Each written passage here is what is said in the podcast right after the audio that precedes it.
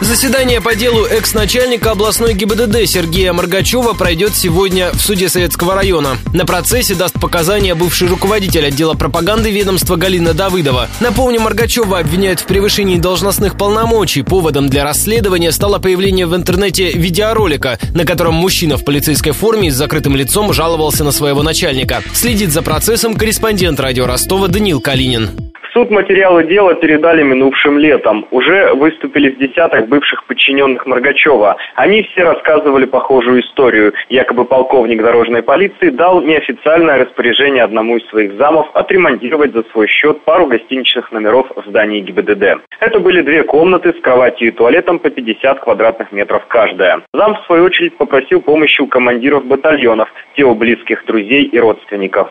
Согласно показаниям в суде, ремонт стоил как минимум 3 миллиона рублей. На последнее заседание вызвали дизайнера. Он рассказал, что за 80 тысяч разработал проект ремонта и следил за ходом работ. По его словам, в номерах постелили бельгийский ковролин, повесили американские люстры и уложили канадский паркет из ясеня и дуба. Сегодня же в суде ждут экс-начальницу отдела пропаганды Галину Давыдову. На этапе расследования она сообщила, что ее заставляли следить за цветами и кустами в клумбах вокруг здания ГИБДД. Накануне стало известно, что скоро перед судом предстанет еще один сотрудник ГАИ. Правда, к делу Маргачева это уже отношения не имеет. Ольгу Сибель обвиняют в халатности и мошенничестве. По версии следователей, инспектор в течение года присваивала деньги, которые автомобилисты передавали ей для оплаты штрафов. В другом случае из-за халатности гаишницы избежали административного наказания полторы сотни водителей.